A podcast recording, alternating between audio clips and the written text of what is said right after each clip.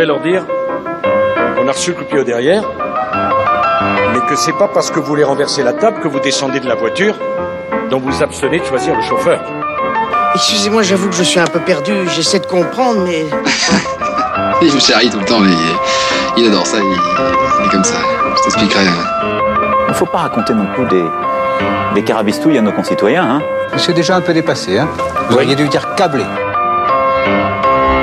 Bonjour à toutes et à tous et bienvenue dans Carabistouille. Une fois n'est pas coutume, me voici en introduction de notre émission alors que Noé me laisse enfin un peu de place. Bah. Alors bienvenue. Aujourd'hui, on s'intéresse à un thème particulièrement en résonance avec ce que l'on vit. Toutes les semaines dans cette émission, nous essayons à notre échelle et avec nos voix de parler d'un sujet sociétal, culturel concernant nos droits et notre monde. Et justement, cette semaine, on parle du monde. Cette année est historique. 2020 restera dans les mémoires. Peut-être même que nos enfants auront des cours d'histoire sur cette période. Le monde entier ou presque confiné en quarantaine au même moment, une pandémie qui touche une centaine de pays, des économies en arrêt comme jamais. Mais alors qui écrit l'histoire avec un grand H? C'est la grande question de cette émission. Et à ma droite aujourd'hui, il écrit ses chroniques et c'est déjà pas mal. Noé Manœuvrier, bonjour Noé, bonjour l'équipe. Bonjour à tous, bonjour Jeanne. Alors qui écrit cette histoire? Notre scolarité et notre vie en est remplie de cette histoire que l'on étudie, qui nous fait peur parfois, nous horrifie ou au contraire nous inspire. On retient des leçons ou alors on fait les mêmes erreurs. 2020. Un jour, on retiendra quelque chose de cette année si intense, si particulière, si inédite. C'est le mot que l'on entend le plus peut-être. Mais que retiendrons-nous? Sortirons-nous grandis, plus forts de ces crises sanitaires, sociales, mais aussi économiques selon les spécialistes? Ou au contraire, l'individualisme et la peur prendront-ils le dessus? Un retour à l'anormal ou une société en progrès Alors on essaye avec nos mots et notre humble vision du monde de répondre à cette question aujourd'hui dans Carabistouille avec notre équipe presque au complet malgré le départ d'Elise Saul. On n'a pas d'invité aujourd'hui, la situation sanitaire étant encore compliquée, il est difficile pour nous de trouver des personnes prêtes à venir en studio avec nous. Alors on en profite pour remercier toutes celles et ceux qui prennent le temps et le risque de se déplacer pour nous permettre de continuer. Oui, d'abord celui qui refait l'histoire aujourd'hui, peut-être va-t-il enfin trouver chaussure à son pied, quelqu'un pour lui dire qu'il est un grand Mm. personnage historique. Célia Mazar, de quoi va-t-il nous parler aujourd'hui Aujourd'hui, je parle d'un sujet extrêmement fun, les théories négationnistes. Sympa. Mmh, sympa. Alors dans cette émission, mon colocataire de Placenta, Noé, tu nous parles de quoi Eh bien, je suis euh, moi retourné dans l'au-delà cette semaine et puis j'ai relu un tout petit livre. Je vous parlerai d'une ruse de la nature. Intéressant, elle nous présente une personnalité toutes les semaines. Célia, de qui nous parleras-tu Eh bah, cette semaine, j'ai décidé de me passer sur euh, l'actualité et du coup, aujourd'hui, je vais vous parler de Martin Luther King. Si elle devait être un personnage historique, je la verrais bien en Catherine de Médicis, un peu acariâtre sur les bords.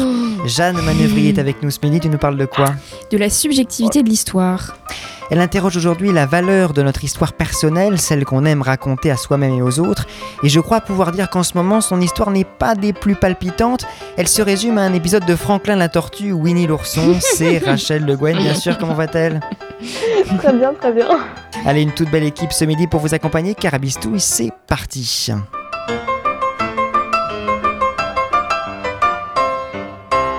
Bon, ça y est, premier jour de réouverture des bars, cafés, des restaurants, les amis. Je sens qu'il y en a certains qui vont pouvoir retourner picoler. Enfin bon, c'est pas trop à moi de dire ça. Êtes-vous contents, les amis, d'être enfin en vacances? Bon, certains bon, de nos auditeurs. longtemps. Ouais, bah oui. Ça fait longtemps. Certains de nos auditeurs euh, sont peut-être encore en train de travailler. On pense à vous vraiment. Allez, plus que quelques semaines et hop, vous pourrez partir euh, vous secouer le maillot en faisant du beach volley sur les plages dynamiques de la Côte d'Azur. Et en même temps, Michel Blanquer a dit vacances apprenantes. Alors du coup, on Ouais. vous a concocté ce midi une émission euh, eh bien apprenante de chez Apprenante. On vous propose de commencer par la chronique la plus la plus apprenante de l'émission, du lourd, du poilu, du volumineux. Liamazar, c'est à toi. «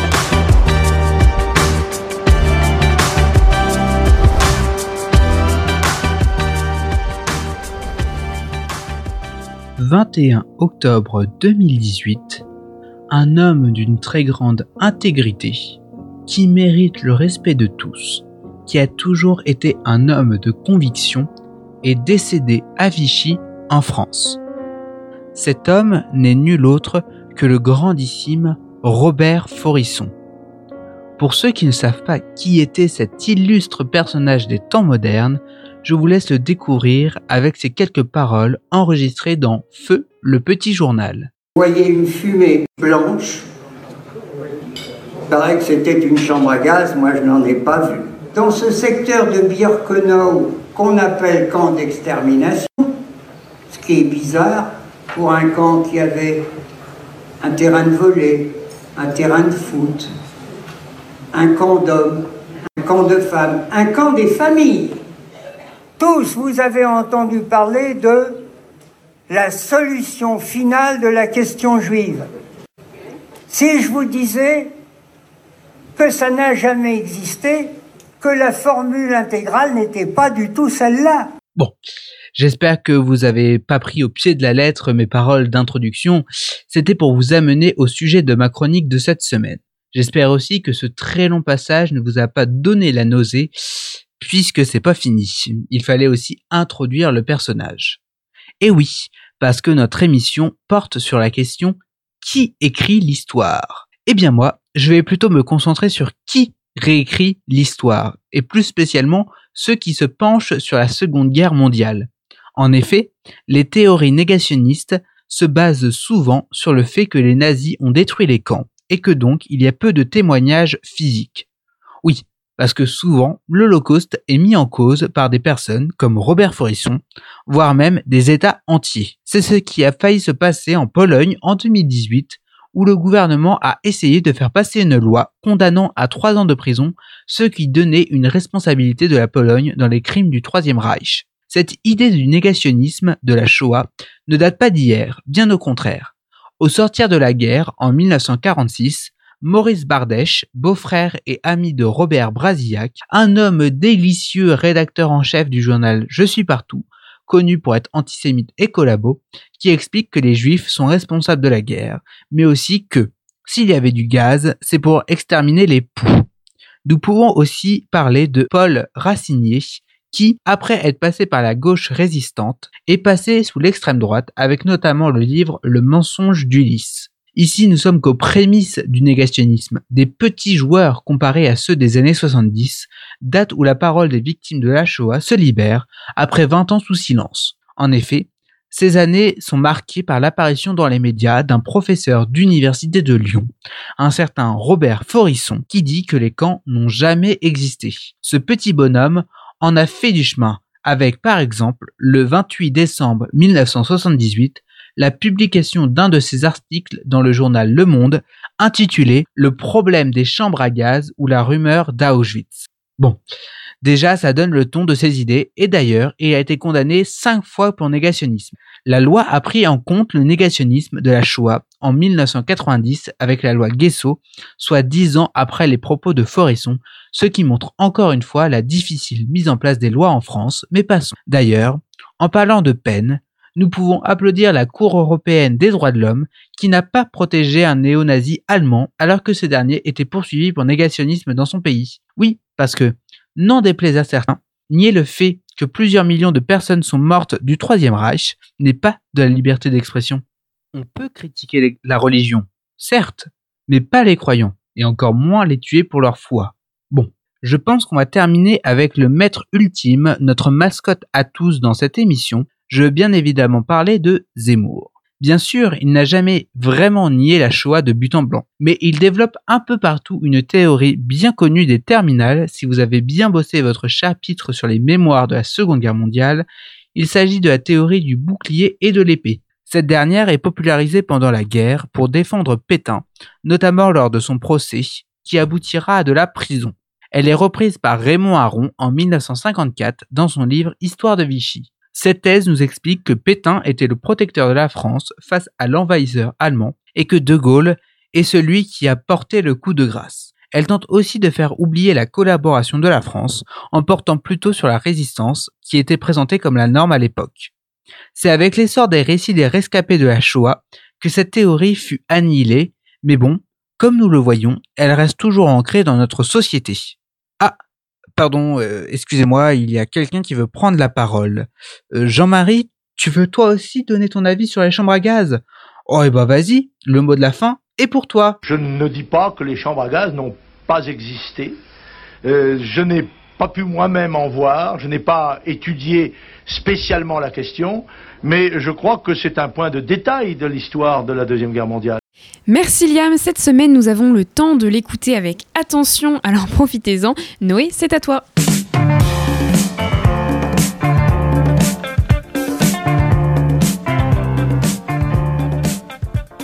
L'histoire a-t-elle un sens? Grande question, passionnante question.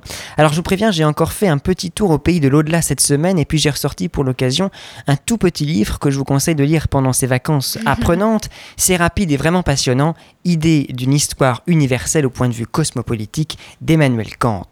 Et oui, je vous l'ai dit, je suis retourné là-haut après avoir rendu visite à Jean-Paul Sartre. Il y a 15 jours, j'ai passé ma semaine sur un nuage, celui de Kant. Alors qu'est-ce qu'il nous dit Kant dans son petit livre? Eh bien, il nous dit que l'histoire travaille secrètement et dans la douleur par une ruse de la nature. Celle-ci, dans sa grande générosité, aurait placé en nous deux qualités antagonistes qui nous pousseraient naturellement à l'association d'une part et à la dissociation d'autre part, et qui par leur coexistence conduiraient l'humain au progrès. Ainsi, la première des qualités nous encouragerait à la coopération et à l'échange, lorsque la deuxième nous inciterait à la méfiance et au désir de dominer l'autre. Cet antagonisme, Kant l'appelle l'insociable sociabilité. Remercions la nature pour cette humeur peu conciliante, écrit-il d'ailleurs, car ce serait en effet cet antagonisme qui nous conduirait à la concurrence, au déploiement de nos capacités, et dans ce déploiement à l'élévation de l'homme. Celui-ci ne se satisferait pas de sa simple condition et chercherait ainsi à dépasser autrui et dans ce mouvement de dépassement à se dépasser lui-même. Cette sociabilité conflictuelle nous forcerait en fait à nous développer c'est-à-dire que l'homme, dans sa grande perfectibilité, rivaliserait d'ingéniosité sous la pression dévastatrice et dévoratrice d'être dominé par les autres. Alors Kant prend cette célèbre image pour mieux nous expliquer cette idée, l'image de la forêt. Il écrit ainsi, dans une forêt, les arbres, justement parce que chacun essaye de ravir à l'autre l'air et le soleil, se contraignent réciproquement à chercher l'un et l'autre au-dessus d'eux, et par suite ils poussent beau et droit, tandis que ceux qui lancent à leur gré leurs branches en liberté et à l'écart des autres poussent rabougris, tordus et courbés. Ces deux tendances conflictuelles coexisteraient simultanément en l'homme et seraient à l'origine des grands événements de l'histoire. Ainsi toutes les guerres, écrit sont autant de tentatives, non pas bien entendu dans l'intention des hommes, mais dans celle de la nature, précise-t-il, pour mettre en place de nouvelles relations entre les États, jusqu'à ce que finalement un état de choses s'instaure qui, semblable à une communauté civile, pourra se maintenir de lui-même comme un automate. Kant, donc, nous dit que c'est par une ruse de la nature que l'histoire avancerait en suivant une nécessité naturelle qui conduit au progrès. Cette dialectique kantienne n'est pas sans rappeler celle d'un autre grand philosophe, Hegel, qui reprendra quelques années plus tard ce principe d'opposition et de dépassement.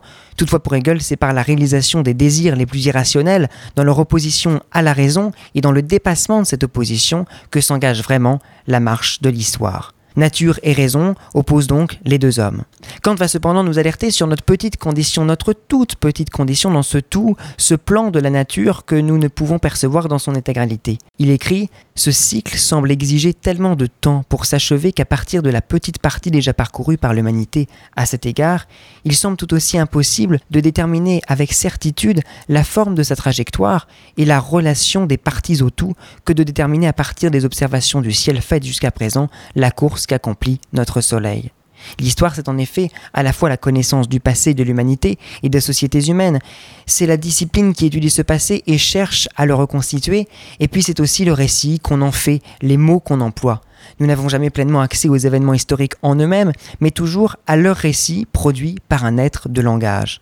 Pour reprendre les termes de Bergson, c'est par les mots inertes aux contours bien arrêtés que l'historien raconte le passé et les mots changent de sens parfois, ils sont polysémiques, ils prêtent à l'interprétation qui sera différente d'une époque à une autre, parce que finalement l'historien est lui-même pétri de son objet d'étude. Il est lui aussi un être historique imprégné des conditions propres de la conjoncture historique de l'époque à laquelle il vit tout simplement. Alors je finirai avec cette phrase magnifique de Jean Jaurès dans son discours à la jeunesse. Il écrit que l'histoire enseigne aux hommes la difficulté des grandes tâches et la lenteur des accomplissements, mais elle justifie l'invincible espoir. C'est beau, c'est du Jaurès. Merci, bisous. Merci Noé, vous voulez de l'historique? Eh bien voilà un groupe qui aura marqué l'histoire de la musique. C'est le moment de monter le son avec les Rolling Stones ce midi sur Phoenix. On est ensemble jusqu'à midi 30.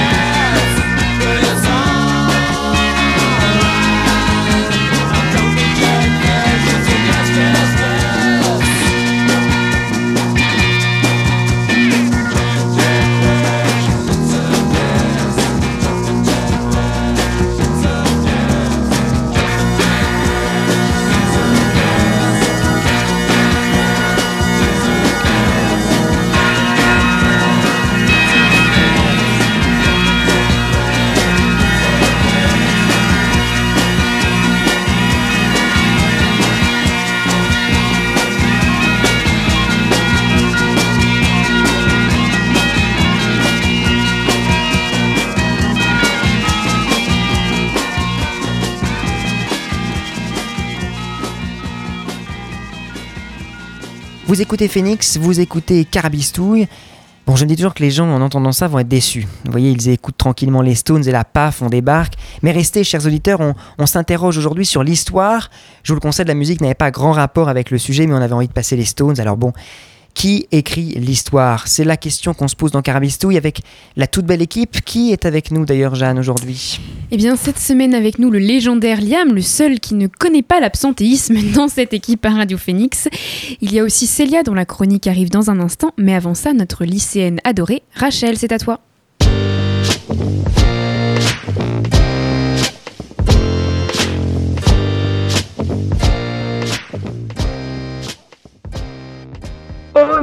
Ô légendes dorées de nos années studieuses, mythes chrétiens incertains et pleins d'enseignements comme d'histoire. Voici la première phrase du superbe essai d'Elsa Triolet, Qui est cet étranger qui n'est pas d'ici sous-titré Le mythe de la baronne Mélanie, sorte de réponse à l'étranger de Camus. Je n'ai lu que cette phrase et je savais qu'elle serait le début de ma chronique de cette semaine. À travers les pages de cet essai, Elsa Triolet compte la seconde jeunesse de la baronne Mélanie. Ici, c'est l'auteur qui raconte l'histoire. C'est elle qui nous raconte la vie particulière d'une entité humaine. Elle ne parle pas de l'histoire avec un grand H, mais de l'autre, de sa petite sœur, de celle que nous n'apprenons pas sur les bancs de l'école, du moins pas de celle à laquelle on ne participe pas et qui est passée depuis belle lurette. Mais Elsa Triolet nous fait surtout part de l'absurdité de la vie et du combat, de la tête de l'étranger, celui de Camus, qui se dresse face à cette absurdité. On dit souvent que le dollar n'a de valeur que parce qu'on que parce qu'on croit en cette valeur. Si demain toute la société perdait sa foi dans le dollar, il ne sert plus à rien. Larguer un milliard de dollars dans l'espace, l'espace n'est pas riche. Il en est de même pour la vie, notre vie. Vous êtes-vous déjà demandé quel est son but? Non pas votre but dans votre société, mais dans l'univers. À quoi vous servez? En quoi votre existence permet aux astres de tourner? En rien. Hors de la foi que nous mettons dans la valeur de notre existence, nous ne valons rien. Il y a de quoi se suicider dans ce que je viens de dire. Si je ne sers à rien, autant me suicider, il n'y aura aucune différence. Je vous dis ça à vous, auditeurs qui ne me connaissaient pas, mais mes amis et parents qui ont entendu cela me demandent d'arrêter de raconter n'importe quoi. Il ne faut pas que je me suicide, parce que ma vie a de la valeur à leurs yeux, ainsi que la leur en a au mien. Un, un peu comme un billet de 1 dollar à Wall Street, quoi. Même si l'univers s'en fout, la petite histoire qui tisse nos vies en se rencontrant a donc de la valeur. Je trouve formidable la capacité de l'être humain à donner une valeur à quelque chose qui en est, d'un point de vue très global, dépourvu, puisque c'est cet humain particulier qui va par la suite en souffrir les conséquences. Nous tissons donc ensemble une grande petite histoire qui nous lie tous. Vous saviez qu'on connaît tous quelqu'un qui connaît quelqu'un qui connaît quelqu'un qui connaît quelqu'un qui connaît le président de la République Cela m'a beaucoup impressionné quand j'avais 10 ans. Maintenant, bon déjà j'en suis plus aussi fière. Et puis ensuite, cela signifie qu'on est tous liés d'une manière ou d'une autre et qu'on le veuille ou non. Cette grande petite histoire nous donne, je trouve, tout un tas de responsabilités envers les autres, puisqu'on a tous plus ou moins de valeur à leurs yeux. C'est pour cela que nous, qui en sommes à la fois les acteurs et les auteurs, nous devons nous protéger entre nous. Pour parler un peu d'actualité, je devance Célia, nous aurions dû défendre George Floyd, et nous devrons défendre les prochaines cibles de racisme, sexisme, homo et transphobie, grossophobie, discrimination religieuse, etc. Nous sommes liés à toutes ces personnes, nous sommes responsables, nous pouvons agir, et chacun à notre échelle. C'est le monde contre les injustices. Nous avons le pouvoir d'écrire la petite histoire pour changer le cours de la grande. Alors qu'est-ce qu'on attend? Merci beaucoup. Merci beaucoup Rachel. Tout de suite, eh bien écoutez, je vous propose la chronique euh, de ma colocataire d'utérus. Chronique apprenante, Jeanne, ou pas? Un peu, un peu, je, je l'espère. Alors l'histoire, c'est un grand mot que l'on entend partout et tout le temps, à travers des cours plus ou moins intéressants à l'école, dans les JT, mais aussi dans ce que l'on vit. Nous sommes sur cette terre depuis plus de 18 ans, pour les plus jeunes d'entre nous, et donc, nous avons déjà assisté à l'écriture de l'histoire en quelque sorte. Pour ceux qui étaient nés le 11 septembre 2001, les attentats de Charlie Hebdo, la crise migratoire méditerranéenne, l'élection de Barack Obama, puis de Trump, mais aussi la victoire de Coupe du Monde en 2018, 98, enfin, etc. Mais l'histoire, c'est subjectif, c'est raconté. Dans ce que j'ai cité, Charlie Hebdo, la Coupe du Monde, c'est franco-français comme histoire. Et puis, il y a l'histoire américaine aussi, due à son monopole. Alors forcément, j'en ai oublié. J'ai fait une sélection un tri. Mais cet échantillon me permet d'illustrer mon propos. L'histoire, c'est un peu comme la mémoire, c'est sélectif, on fait un choix, conscient ou non. Laissez-moi vous rappeler que la France a reconnu sa complicité dans la rafle du Veldiv en 1995. Alors oui, l'histoire majuscule, c'est aussi celle que l'on choisit, celle que l'on construit en tant que pays à l'échelle de la France, avec des événements qui ont marqué son territoire et ses habitants, mais aussi à l'échelle du monde. Le 11 septembre, tout le monde connaît cette date. Avec Noé, nous n'étions même pas encore nés, mais c'est une date qui fait partie de l'histoire, que le monde entier a retenue. Déjà par l'atrocité de cet acte, mais aussi parce que les États-Unis font partie de la culture du reste du monde, un modèle, une, de culture, de société. Mais alors, dans cette crise que nous vivons, qu'allons-nous retenir? Ici, les États-Unis sont loin de gérer correctement cette crise, enchaînant les horreurs à base d'eau de javel, dites à la télévision, et les spots de propagande lors de conférences dédiées à la pandémie. Une histoire, ça se construit donc. Mais dans un monde divisé, où le lexique de la guerre est employé, où l'ennemi est invisible, qu'en sera-t-il de cette reconnaissance? La Chine prendra-t-elle des mesures sur sa gestion de la crise? Les pays trouveront-ils un terrain d'entente pour raconter cette période? Ou alors l'histoire sera-t-elle apprise différemment pour un enfant de 2030 en France, en Chine, au Brésil ou aux États-Unis? Je n'ai pas encore cette réponse, il faudra attendre pour voir, mais c'est aussi à nous, citoyens, de participer à cette histoire pour que l'on retienne les bonnes leçons. Le changement climatique, la menace des droits humains, les ventes d'armes, toutes ces problématiques sont désormais posées sur la table dans ce monde d'après-Covid, bien que je ne sois pas encore certaine qu'on y soit déjà loin de là. Et c'est donc à nos gouvernants, mais aussi à nous de nous emparer pour raconter notre histoire. Cependant, il ne faut quand même pas oublier de vérifier les informations. C'est là le point essentiel de discorde entre les États. Alors soyons responsables et vérifions ce qui nous est dit, ce qui nous est raconté pour que les erreurs du passé ne soient pas refaites et pour que l'on puisse progresser. Car si de nombreuses erreurs sont faites et que nous ne pouvons pas revenir en arrière dans le passé pour réécrire cette histoire, nous pouvons au moins faire en sorte que le futur soit meilleur. Et pour terminer cette chronique, je voudrais rappeler un dernier élément que l'on oublie régulièrement. Le présent ne fait partie ni du passé ni du futur, et s'il est primordial de s'assurer de construire un meilleur futur, il n'en est pas moins de s'assurer que le présent que l'on vit l'est également. Merci Jeanne. Euh, merci beaucoup. C'est bientôt la fin de cette émission. Bon, je crois qu'on a sauvé les meubles. Euh, mais je vous le dis, sans invité, moi ça va pas. Les invités me manquent vivement la semaine prochaine parce que c'est quand même pas la même chose. Allez, place tout de suite à la chronique apprenante, le portrait de Célia.